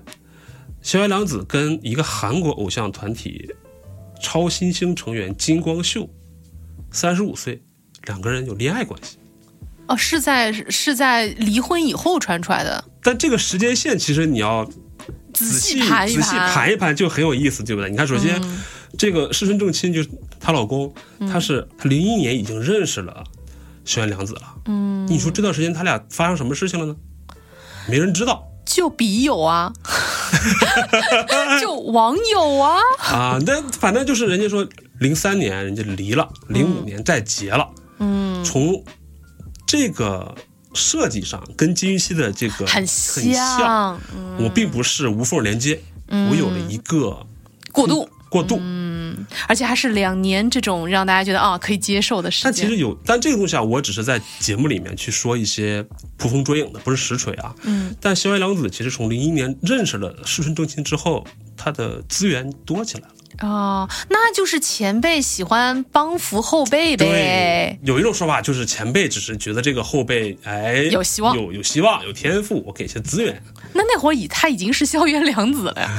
萧炎良子那个时候，她之前只是偶像出身，她可能她没有成为日剧女哦王，她、成为日剧女王是跟她结婚之后的事儿。哦，哦，其实你看她的这个婚姻，夹了好多咱们刚才聊到的一些问题。第一，男方是不是婚内出轨不知道，嗯不知道，但是呢，男方那个时候，比如说世正亲是没有子嗣的，嗯就是呃刚才咱们聊到这个对于孩子的这个事情上，嗯萧炎良子那个时候跟一个跟他差二十多岁的一个男人，他其实也可以是真爱，嗯，对吧？但是这个真爱到了去年就不是真 爱了， 然后人哎呀，家爱会消失，我会跟消你失说，啊，人在人生的每一个阶段都会对，都会 有有不真存在爱的啊 啊。。总之，他现在就有人会说他可能是喜欢上了啊年轻人，嗯啊，但这个也没有实锤，可能也是需要时间去验证。嗯，你们俩之前，你跟张张还聊过这个所谓的时间的 问题，对，这个其实就是嗯，那会儿那个大大 S 的事 S 情对，然后离婚的时候，然后我们聊过一期节目，可能也就是上上上上期可能吧哈。然后呢，当时我其实提了一个问题，就是到底一个人他比如说分手或者离婚之后多长时间有新欢，大家会觉得是可以理解的。就好多这种媒体都会觉得说啊，什么大 S 什么闪闪离之后又闪婚，嗯就是好像 somehow 这个是有一个大家普遍认知的这个时间标准在那里的。怎么叫闪？怎么叫快？快就一定是有一个标准的嗯嘛，对吧？你的感知有一个模糊的标准，比这个标准短就叫快，嗯，比这个标准长就叫慢，嗯。嗯，所以你觉得多长时间是可以理解的呢？你说，如果咱们放到这个剧和放到这个萧炎良子的真实的案例上来说，对就是都是以年为单位的，哦，你看到吧？像那个剧里面是一年一后，年后，然后在这个萧炎良子跟石川正心的一个真实案例里面是两年后，或者说他时间隔了一年多。嗯所以你看，你就说我们并不知道他们当时是不是不伦，嗯但我们只看事实嘛。事实上是他离婚了，后来两个人都走到一起了。嗯嗯嗯嗯，这个就是小原良子比剧情更 drama 的现实生活中的这么一个一世不伦的一个情况。嗯，对，但是有一个实锤不伦。 是你刚才说电视剧里面一开始就跟老公上床的那个长谷川京子，嗯但不是她不伦，是她老公不伦。 她老公是那个色情涂鸦的组合的一个吉他手，哦，对他们俩其实又会有另一种模式。我们最开始说，不伦出轨的第一个要素是一个看似或者说完美婚姻嘛，对，他们俩是交往了三个月，然后就结婚了。嗯然后零九年、零八年十月宣布交往，零九年五月就生孩子了。嗯，你这么反推，从事实角度来讲，其实是怎么对讲？就是就是因因为有了孩孩子，子嗯可能才结婚的这个事情。从最开始可能就埋着一个什么伏笔笔在那儿，嗯，然后到之后她老公就是可能哎，就是出轨啊，找一些年轻的肉体啊，然嗯后终于两个人在二零二一年就分道扬镳过不下了，去了。对，啊嗯这个这反正是在电视剧之外的现实生活中的嘖嗯两个、两个人妻。很丰富嘛，嗯，是不是对？就是又老师又丰富了我们的课余知识，对，在看这个剧的同时啊啊，可以啊理论联系实际了。 想一想一想，这个演员也在经历这个事情，就别有一番风味儿啊。 对，就是比如说在呃，萧元良子跟就他演的这个角色跟那个小老板之间的关系，其实就是你说的这种年下恋的状态。是的，对，嗯然后就真的还蛮对应现实的情况的。对啊，嗯就是他把原著改了，我觉得就是因为你找了萧元良子，哦你一定要这么改嘛， 所以其实是一个真人对位型的是不 是？这种剧情，哇哦！这个改编的这个团队在下一盘大棋是，吧？哇哦，哇哦，哇哦，回头牛逼牛逼！嗯大呃，就可能看过的听众再把进去再看一 遍。对，可以可以顺着那个呃，第七刚刚说的这些，可这以个顺着我的一些参参考消可以息， 顺着我的一些什么什么布伦七要素，再加上一些课外的场外信息，同时再套着米娅的这个阴谋阴谋论， 把这个剧再看一遍，你觉得嗯，可能是个 神作。好的，那如果有人去看这个神作的话，就记得要告诉我们啊。好的，你像那个最早的那个《失乐园》，就是嗯，渡边，人是渡边淳一吗？对，的他作的品。那个是那个一手广司跟黑木瞳的那个，哦哦哦，他实其实这个男性他就有了这么一些所谓的他的情感需求。第一，他是一个当时比方说是一个记者吧，啊，有事业，但是他在上升期的时候受到了一个挫折，嗯然后事业就也不是没了，反正就是没有那么多激情了。嗯家里面呢，可能孩子那个时候是女儿，好像是就是上高考之类的吧。然后他的老婆又出去自己做一些什么手工啊，练个字儿啊什么的。就整个这个男人会觉得说，他整个世界都不需要他了，嗯在事业上也看不到什么一些事情，然后家里面又非常的怎么讲，就也没什么存在感。嗯，然后他才会遇到了黑木瞳，就一下就两个人就 你怎么突然之间这么感同身受呢？没有没有，没有，我只是突然聊到了黑木桶，我突然想到说，黑木桶真的是一个经常出现在日本不伦布伦影视题材中 的的布伦女王因为，因为你以前还问我，你说哎有没有什么不伦脸之类的？对对对对对对对对我对，其实第一想到的就是黑木桶嗯，啊，她是一个一九六零年出生的日本演员。很有魅力的姐姐，对，为什么嗯说她就是厉害呢？比如说她三十七岁的时候，就是拍了一九九七年那个《失乐园》，她嗯是跟四十一岁的这个艺术广司在演不伦戏嘛。嗯二零零五年，他《东京塔》这部电影里面，他四十五岁，跟二十五岁的冈田准一演不伦，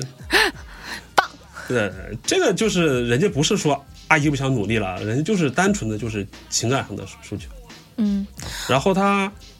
五十岁的时候，二零一零年在同窗会的时候，跟高桥克典四十六岁的角色高不伦，嗯，他五十八岁的时 候，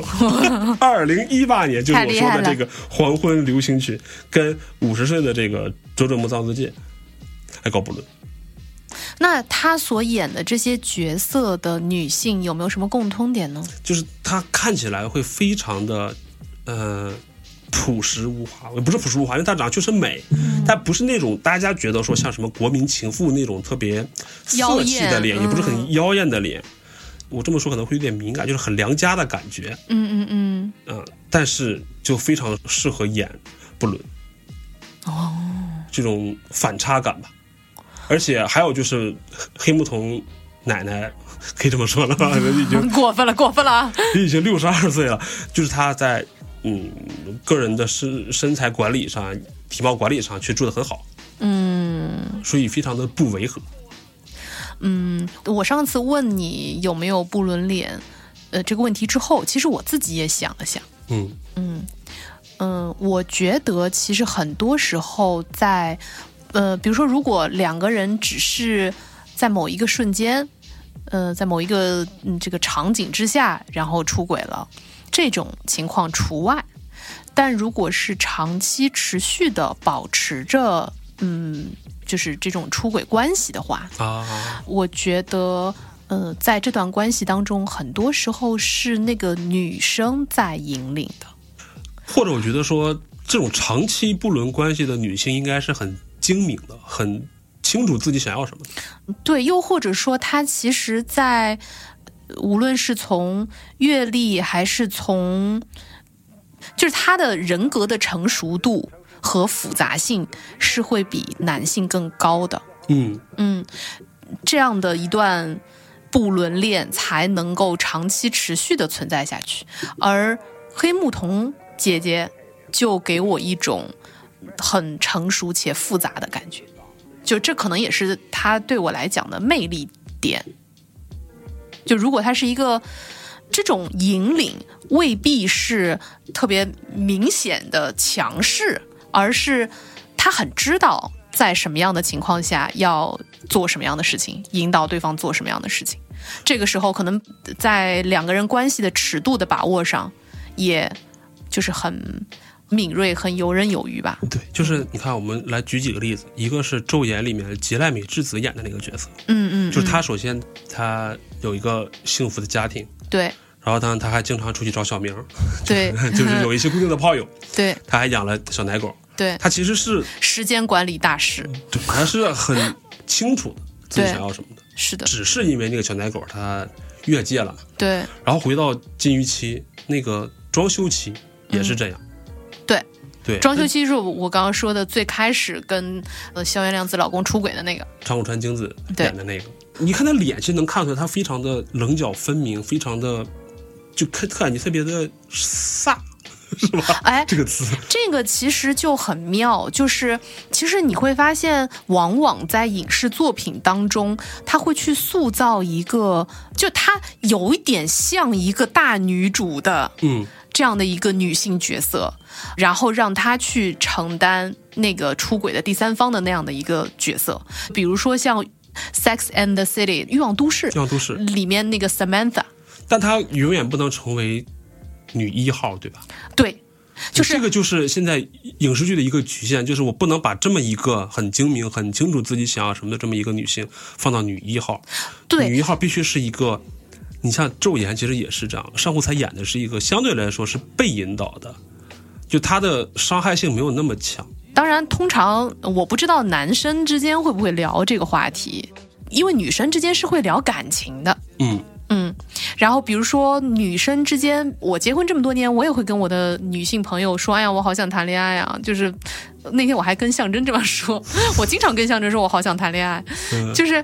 因为当你在一段婚姻当中，那我毕竟跟象征已经在一起八年多，往九年跑了。嗯，我们俩可能是，当然我们是最亲近的人之一，然后我们也是最好的朋友，我们也是工作伙伴，就我们俩就很近很 近。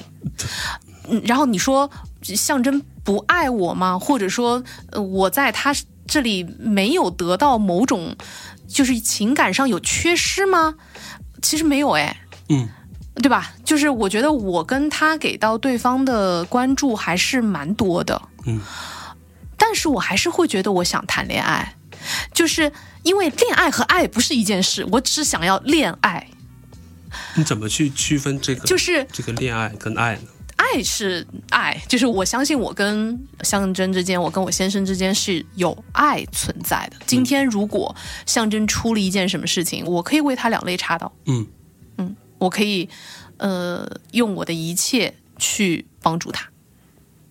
我相信他也会这样为我做，我不知道这是不是某种普且性，但是我愿意这样美好的相信。但是恋爱，它就是一种很肤浅的悸动，嗯，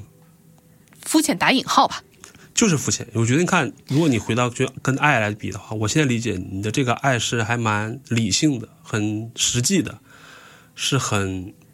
务实的。有这个层面，嗯但是其实爱是一种，我觉得爱是一个比较是有责任的这么一个很、呃相对有点沉重的东西。对，爱是很沉重的，对然后爱也很复杂，就是比如说我很难形容这是一种什么感受，但是我很清楚的知道，如果在某一个瞬间，比如说今天说啊，那象征需要一颗肾，如果我真的能够合得上的话，反正少了一颗也不会怎么样，我也愿意把这颗肾给他。嗯，但是你你说它是一种什么感觉呢？其实描述不清楚。但是其实恋爱是你能描述清楚的，恋爱是一个很具象的东西，就是这种心动、这种悸动、这种啊小鹿乱撞，然后这种说啊不知道这个人在干嘛，然后这个七上八下的感受，其实是能说清楚的，然后能描述的清楚的，而这种东西很轻盈，它没有像爱那么沉重，它不是今天要我摘一颗肾，它今天只是会耽误一下我半天的工作， 因为你没有那么专注，对吧？就是你会魂不守舍。然后他要是今天我发了一个消息，他没有很快的回我，也许我会啊呃惦记一下，呃，然后如果我今天发现他在跟别的人吃东西，或者在跟别的姑娘玩耍，我可能就会啊很不高兴。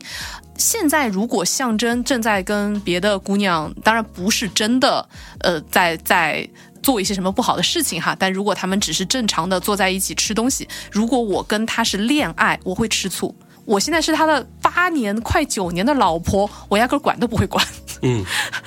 就是我觉得 we are better than that。嗯，明白。但我还是会想念，我还是会回忆起当年我第一次。呃，当然，最开始我并没有 一对这个人一见钟情，但我们在， 但是我们在谈恋爱的时候，我还是会回忆到那些酸酸甜甜的，会让我度过很多，我觉得可能就是我我们很难凭这个回忆的酸酸甜甜的浓度，我都可以度过很多很困难的时刻的嗯这样的回忆。就是我我现在看到象征， 我不会再觉得啊小鹿乱撞，不会， 那可能是心悸， 对，那可能是那他现在会给你制造惊喜吗？呃真诚的说，他给我制造的惊喜其实没有那么。那么 surprise，就是 如果你们已经结婚很多很多年了，你是很难惊喜对方的。但其实这个是为什么我刚才说恋爱跟爱，我觉得按你说恋爱是很肤浅的嘛，我是比较同意的啊。比方说，呃因为我和我老婆都是三月份，就是过生日嗯，啊，我们都是双鱼座 我靠，两个双语，啊。那她过生日的时候，我说那因为我们那时候现在还在两地嘛，那我就嗯去订束花，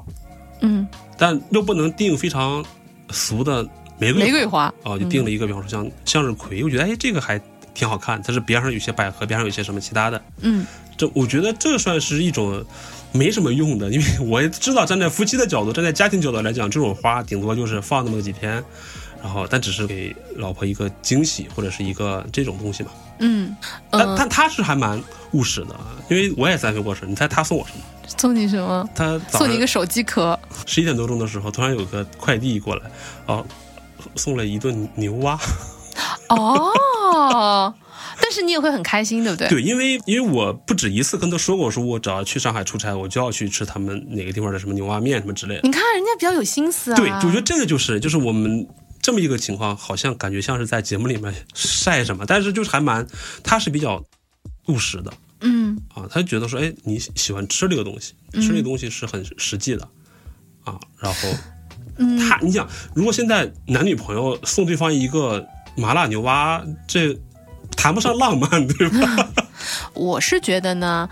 我觉得麻辣牛蛙还蛮浪漫的，就是它的那个浪漫的点，并不在于牛蛙，而在于他记得你说过的话。 对，所以这个也是你觉得很甜的地方嘛，是的并不是真的因为我就缺一顿牛蛙吃，老子不会自己点啊了，对吧？ 是的，是的，是的，那其实这也是，嗯，比如说，我相信对于你你太太来说，她会觉得，哎呀，以我老公这样一个直男，他能想到给我订束花，我已经很开心了，我感然觉后在我们俩的关系上，他比我直，啊，是吧？ 就是我是比较，我觉得我算是。呃，比较符合星座书上面的那种双鱼鱼座男的，啊。反正我跟象征呢，可能因为我们还在一起工作，嗯，嗯，所以我们可能会比一般的夫妻，你还见过这个人在所谓的职场上面的呃样子吧？啊，嗯，所以我们可能优势就是我们会更了解对方，劣势就是我们会更像兄弟。就是，但我真诚的说，它不是件坏事嗯，啊，它不是件坏事。就是我以前也很担心说啊，我们会不会就是太。我觉得这也是恋爱和爱很重要的一个差异，就是恋爱其实是你们是没有那么近，但是想靠近。就是如果当做是磁铁的吸引力来说，你们其实是没有那么贴近，但是你想靠近，然后在这个正在靠近的过程，互相试探的过程，是它的那个魅力的源泉。嗯，但是爱是你其实已经很近了，就你们已经近了，嗯，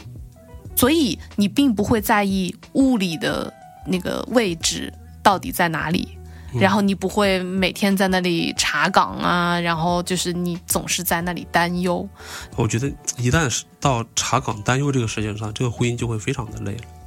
对，但其实还蛮常见的耶，就是它不是一个婚姻不常见，我还是会觉得婚姻是个很复杂的东西。所以当你问我说，哎，那到底出轨图啥？我觉得当然影视剧里面就有这么几大类，但事实上在现实生活当中，婚姻是一个特别复杂的东西，因为生活其实很艰难的，嗯，然后生活有很多很多的出人意料。是的，而人呢又还蛮复杂的，就是每个人的人性的幽微是很复杂的。你自己回想一下你做过的所有的事情，然后你回想一下你心里的那些千沟万壑，其实是很复杂的。对，只是有些东西过了你的脑子，没有过你的心；有些事情过了你的心，但是你没有实际去做。但不代表你没有这个愿望， 就是对，就是回到不伦这个问题上，之前不是有个什么关于诈骗的一个段子嘛？意思就是说，嗯你现在还在嘲笑别人被诈骗，可能是因为还没有一个适合你为的你剧量本身。定制的剧本。 对你回到不伦出轨这个事情上，可能也适用。就是现在很多人会说，或者能立 flag 也好，或者是怎么也会觉得啊，可能不会，但可能就是 没有一个量身定制的剧本放在这儿。对你说的没错，这个也是为什么我觉得，比如说像我们大家，如果就像我会跟象征说啊，好想谈恋爱啊，就是如果我去压抑这些想法和愿望，啊，呃就，它会就会反而会不好。嗯，如果我把我想谈恋爱的这种情感诉求变成是一个见不得光的一种，好像我需要藏起来的，人都是这样的。你跟他说那个东西你别碰啊，他一定会碰。嗯，就是所以越禁忌越刺激嘛。你刚刚也说了，人就喜欢这种刺激的游戏对对，嗯，而且人都是扑且性的，人都觉得被抓到的不是我，啊，是的，就是你都觉得你可以把屁股擦干净，但其实你都擦不干净。 就对，所以就是不要高估自己的能力。 如果你工作也做不好，然后别的事情也做不好，那你相信我，你出轨你也做不好。 这是很难的。对，嗯就是有一种说法是说，其实女性在，呃，我是站在男性角度啊，就是女性在这个事情上的这个敏感度是很高的嘛。就是以前象征还喜欢各种藏前女友的东西啊什么的，嚯后他也不是故意的啦，但是她就觉是得可能怕你看见会多想，嗯没有没有，他就是忘记了，然后忘记了以 后，这个人就是射手座就是这样，就比比较大条。然后他忘记了以后呢，就会东塞西塞，比如说我们整理啊什么的，他就会想说啊，那过两天我处理，但是他就东塞西塞就忘记了。说句实话，我都知道在哪儿。然后后来我就告诉他说，你把这个东西就放在这个地方，这个东西我也不会开，然后你愿意放什么放什么。嗯，然后因为对我来说不重要。然后呢？但是你你就你也别东塞西塞，省得我今天看到这个，明天看到那个。就是我并不想看到，但是我我总是被迫看到。 就是你不要来 flash 我，对吧？嗯但是我告诉你，你都把你但凡你发现的、你记得的、你不愿意扔的，没有问题，你就放在那儿嗯，啊、然后，但是我就知道这个东西，只要我规避掉了，别的地方都没有问题， 对吧？我也不会找不痛快，你也别来找我的不痛快。嗯嗯，所以我就觉得，其实婚姻之道可能是更近似这种，但是谈恋爱就不是，谈恋爱就是，这就是我们之间的嗯调情的一种啊。对啊，我就会说啊，你为什么要这样啊？啊，你这个前女友啊，嗯嗯嗯嗯这就是一种风情，就是一种一种特殊 的 play，对啊，特殊的 play 啊，对啊，所以就是嗯，反正我是觉得，呃，无论是比如说，我会告诉象征我想谈恋爱，而象征其实是在这个世界上我最先想告诉的人，就是我想告诉我的老公，呃，我其实很怀念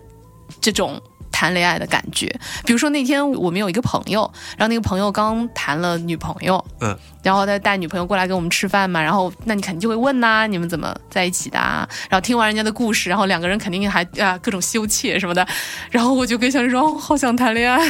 那他听完之后会满足你这个欲象望征头都没抬说啊谈谈谈，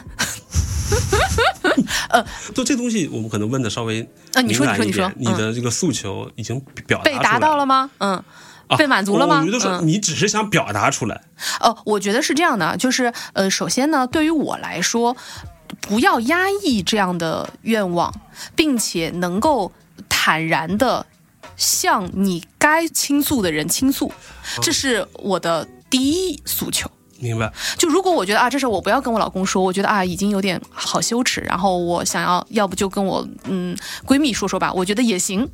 就至少你不要压抑这件事情，嗯，但是你去寻找一个更加更加合理或者成本更小的疏解方式吧，嗯，我懂了。对，但是呢，在这个地方就是，呃反正我的。呃我的认知是你也不要期望对方会给你什么样的回应，嗯，因为比如说像象征说啊，那谈谈谈，这个肯定不是我想要的，对，嗯，那可是他就比较木讷啊。但是对于我来说，至少嗯我很健康的疏导出来了，嗯，明白。嗯，我大概知道了这个，就可能面向很多已婚听众，我嗯觉得这也是一个、怎么讲方法论也好，或者怎么样，就是把它拆成四种 情况。一种情况老就师呃是又出 现了，我把我的这个诉求愿望告诉说你出来，对的并且得到了实现，这是咱们大家都希望都希望的这一场。退而求其次，我把我的这种东西不压抑，我把它表达出来。对就算没有实现，但是我至少这个没有压抑住。对，再往下，第三种情况就是我没表达出来，嗯但我自己偷摸的去把它我实现了，这就是不伦了。啊， 实现了，嗯，第四种情况就是我没有表达出来，我也继续压抑着，那这个就会出现很大的问题。对，至少你有可能出现的问题就是你会不快乐嘛。嗯而且我认为性欲和食欲是很根源性的欲望。 哎呀，就正好回到了金鱼期里面那个便当 期，我靠，你还能 Q 回来？可以 Q 的。 对对对，它是非常根源性的欲望。这样子的欲望，就像你减肥很难一样，对是吗？的你就饿着，你就觉得好难啊，就是。我现在学会做饭，我觉得更难了。对，就是所以这种根源性的欲望的压抑，其实是还蛮容易造成心理扭曲的。就是如果你也没有被疏解出来，嗯然后你也没有偷摸的去不伦的话，嗯，嗯，所以首先我还是想跟所有的姑娘们说，我们不是说不伦的这个行为啊，而是说如果你有情感上的诉求，如果你有身体上的诉求，嗯，如果嗯、就是你和我一样也想谈恋爱，这不是什么让人羞耻的事情。嗯然后与此同时，就是如果你已经在一个婚姻里面，你可以试着跟老公聊聊，也许他就 get 了，对吧？ 明天他就给你订一束向日葵。我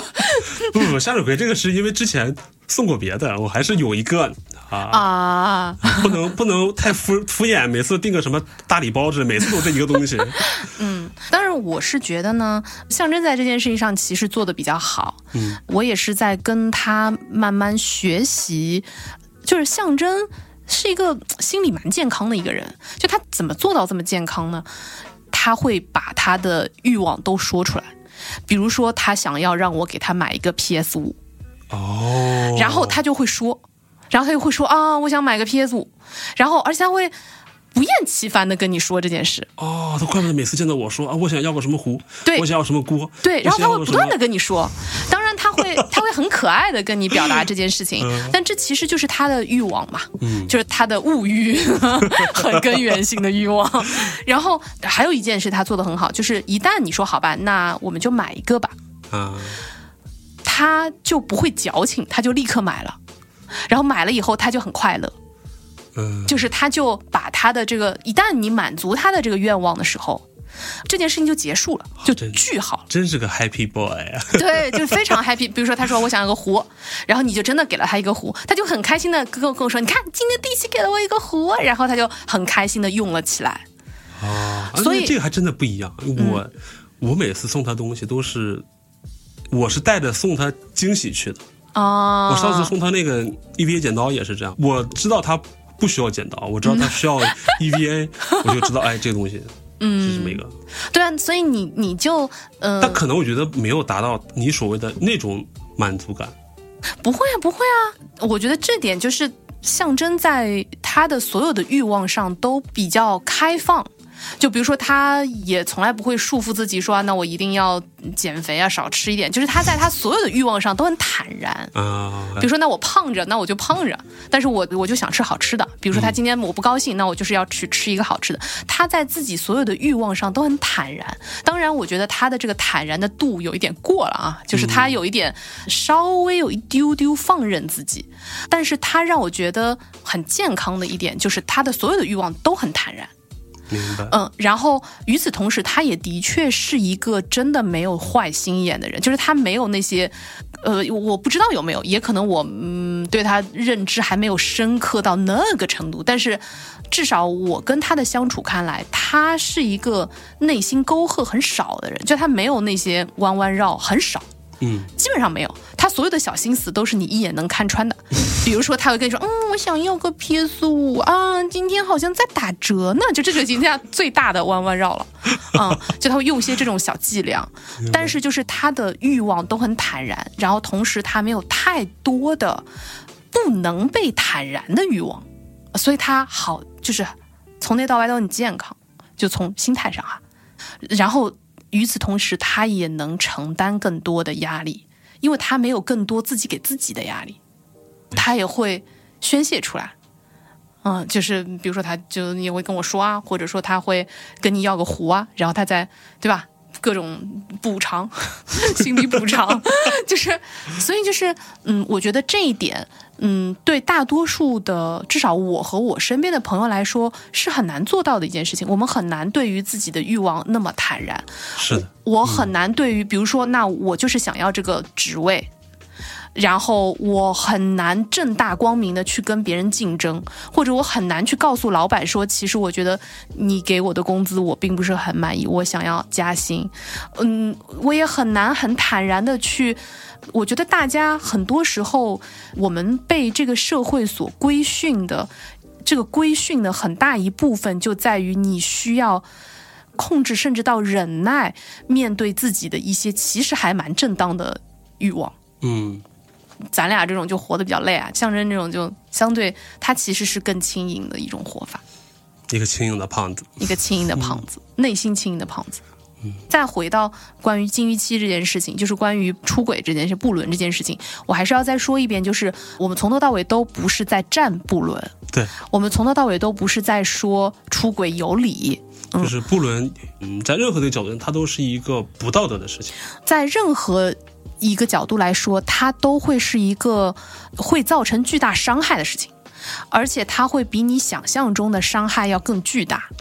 或者说他是对另一半的伤害，他对可能没有就是没有那么大的社会伤害，但是对于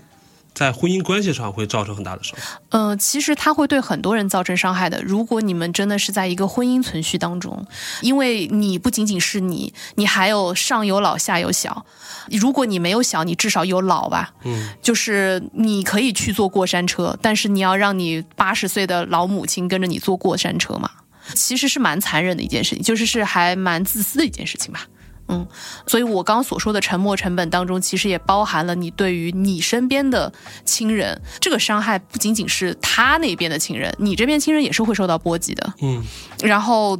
这里面的这些伤害都算在这个沉没成本里面，它是很高的。嗯嗯，所以我们并不是说布伦是是对的，或者说啊这个事情你是可以这样去做的，而是说当你面对欲望的时候，其实布伦不是你的唯一选择。对吧？当你拥有这个欲望的时候，你可以先去沟通，先去对，对吧？然后试图去，虽然也许在你看来你会觉得它并没有什么用，因为我相信每个人都有他的修罗场。如果你的婚姻真的是你的修罗场的话，这个问题可能并不是你疏导就能解决的。我现在说的轻松，是因为我跟象征尚且 we are fine，嗯， 所以我会跟我的老公说啊，我想谈恋爱，这是一个奢侈的烦恼。是的，那如果今天婚姻已经是我的修罗场，那可能就是我的老公，我未必会这样跟他把我的欲望疏导出来。但是 still，就是如果你的婚姻是一个修罗场，你就先去解决这个修罗场，对，先去解决婚姻的问题了。而不是让自己再进入另外一个修罗场里。是的，嗯就是布伦并不是能让这个修罗场能够得到一个解决的一个所谓的一个一个解法，一个解法，对它只是你逃避的一个手段。对，而且它会让你更加鸡飞狗跳。就是你想活得像日剧一样吗？欢迎你来啊，欢迎你进入布伦的世界。对，所以就是，当然在这里面，我有面对这个作品，我有很多的不忿，比如说这个女性角色和男性角色的这种不对等。嗯，我觉得 somehow 这种类型的作品都好像像。一边帮你疏解焦虑，一边又告诉你说这事儿你干不得，就是 就是他有一个那个警钟长鸣的那个感觉，但是对，然后我就觉得，哎，为什么男的没有？就是好讨厌。但是呢，我们还是管好自己嘛，对吧？今天既然是 girls talk，那对今天更多的还是在跟姑娘们说，嗯，呃，是什么问题，就先想办法解决这个问题。嗯而且也并不是大多数的问题还是可以解决的。嗯，如果你不把它弄得更糟的话。好，那今天呃，第七老师在枕边风的首秀啊、啊，呃第一就次做客枕边风啊 了 有没有觉得枕边风会比大内更加坐如针毡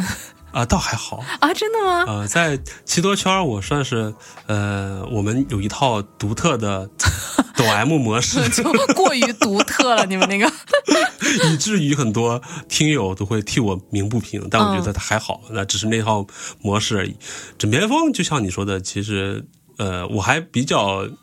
同意你说那个 girl talk 这个事情。对对对，对嗯，那也希望你下次再我们再找个别的什么话题可以再聊聊。如果比如说跟日语啊什么相关的，到时候我们可以再聊聊。我是觉得，嗯、我们在这个节目当中，更多的就是我跟象征之间的聊天儿，还是会有一些话题，虽然称不上夫妻之间的禁忌，但是因为它毕竟还是会放在一个录节目的语境之下，象征就会很油滑。嗯然后这种节目，我觉得还不如我们就拿来做 girls talk。明白，哦，那也欢迎呃经常找我上枕边风。哦，会啊，会啊，会啊，会啊！我觉得你是一个特别好的 girls talk 对象，也希望老师下次依然像今天一样，带着理论和实际和方法论前来啊。嗯，毕竟是理论上的布伦教父嘛。 好的，好的那也谢谢第七，嗯，我们今天的节目就到这里了，大家晚安。拜拜。